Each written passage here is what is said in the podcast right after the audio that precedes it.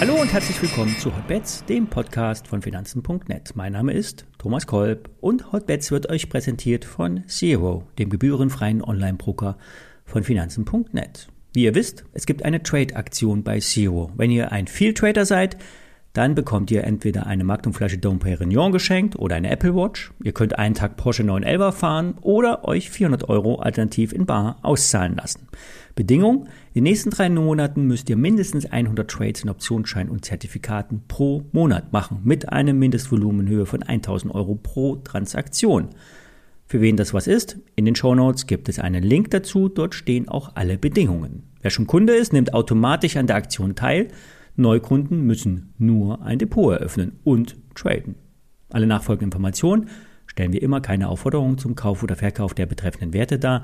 Bei den besprochenen Wertpapieren handelt es sich um sehr volatile Anlagemöglichkeiten mit hohem Risiko. Dies ist wie immer keine Anlageberatung.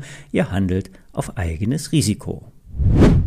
Der DAX, der steht auf wackeligem Boden. Wird die 12.600 unterschritten, werden neue Tiefs sehr wahrscheinlich. Der neue Buy-Trigger kommt erst ab 13.000, genauer gesagt ab 13.019. Hier identifiziert Marius von Projekt 30 die Bestätigung für die Fortsetzung der Erholung. Die Gemengelage bleibt angespannt. Gas wird auf allen Kanälen rauf und runter diskutiert. Es herrscht Angst in der Bevölkerung. Es kann nichts mehr ausgeschlossen werden.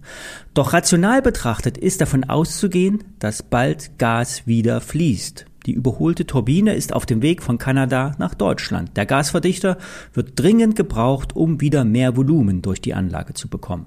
Das wahrscheinlichste Szenario ist, es wird in gut anderthalb Wochen wieder Gas gepumpt. Vielleicht nur zu 50 Prozent, aber immerhin hat uns Putin gezeigt, wer hier am längeren Hebel sitzt. Viel mehr Schwäche wird beim Euro sichtbar. Wir stehen kurz vor der Parität zum US-Dollar. Das ist gut für die Exportwirtschaft, gut für deutsche Unternehmen. Wir werden in den nächsten Wochen die Unternehmenszahlen zum ersten Halbjahr bekommen. Und hier ist entscheidend, sind die Prognosen haltbar oder müssen diese nach unten korrigiert werden? Bestes Beispiel BASF, der Chemiekonzern verdient prächtig. Das operative Geschäft ist extrem stabil, doch die Aussichten sind mehr als unsicher. Und hier wurden die Wechselkurseffekte besonders hervorgehoben. Durch den starken Dollar werden mehr Euros in die Bilanz verbucht. Für BASF positiv. Auch steigende Einkaufspreise können einfach weitergegeben werden an die Abnehmer. Beim Blick auf das zweite Quartal wurden 16 Prozent mehr umgesetzt, knapp 23 Milliarden Euro, über eine Milliarde mehr als erwartet. Und der Gewinn wurde zudem deutlich übertroffen. Am derzeitigen Kurs wird die Stärke der BASF in keiner Weise wiedergespiegelt. Die Aktie müsste bei 50 bis 60 Euro stehen. So sehen es auch die aktuellen Analystenkommentare. Aber die Abhängigkeit vom russischen Gas ist enorm. Die günstigen Gasverträge, die noch bis 2030 laufen, sichern den Wohlstand von BASF. Sie sind das Rückgrat für die chemische Industrie und damit ganz wichtig für Deutschland. Fazit, eigentlich ist BASF ein Kauf. Ein Lieferstopp für russisches Gas würde die Firma ein paar Wochen ausgleichen können.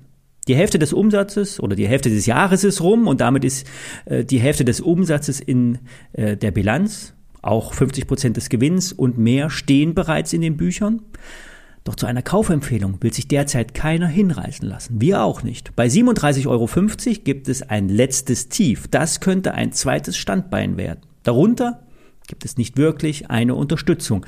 Sogar eine Halbierung müsste im schlimmsten Fall erwartet werden. Doch wie gesagt, aktuell ist das operative Geschäft bärenstark.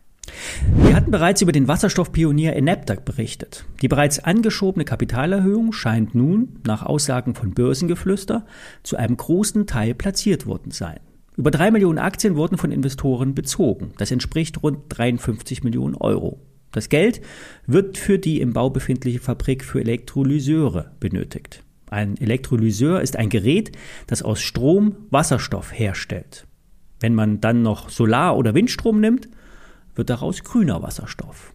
Jede Anlage ist so groß wie eine Mikrowelle und lässt sich in Reihe schalten. So könnten kleine Anlagen betrieben werden, aber auch große Module lassen sich zusammenschalten. Das Einsatzgebiet ist von abgelegenen Berghütten, die bei Nutzungspausen den Sonnenstrom in den Wasserstofftank umfüllen und bei Bedarf abrufen lassen, bis hin zu Anlagen in einem Überseekontainer, die richtig viel Wasserstoff produzieren könnten. Allerdings ist der Wirkungsgrad bei der Stromerzeugung aus Wasserstoff derzeit noch zu gering, um wirklich rentabel arbeiten zu können. Es kann sich also nur bei den Elektrolyseuren von Enepta nur um örtlich begrenzte Lösungen handeln. Die Industrielösung für Wasserstoff, die muss anders aussehen. Für die Aktie lag die Kapitalerhöhung wie ein Stein auf dem Kurs. Die enorme Verwässerung tut den Aktionären nicht gut, doch ohne die geplante und kommunizierte Kapitalerhöhung wäre das Enepta-Projekt nicht umsetzbar gewesen. Gerion Kruse erwartet, ähm, dass die 90-prozentige Platzierung bei der Kapitalerhöhung als Erfolg gewertet wird und erwartet zeitnah anziehende Notierung. Wir erwarten weiterhin eine positive Dynamik an den Märkten. Der Beweis steht allerdings noch aus. Bis morgen.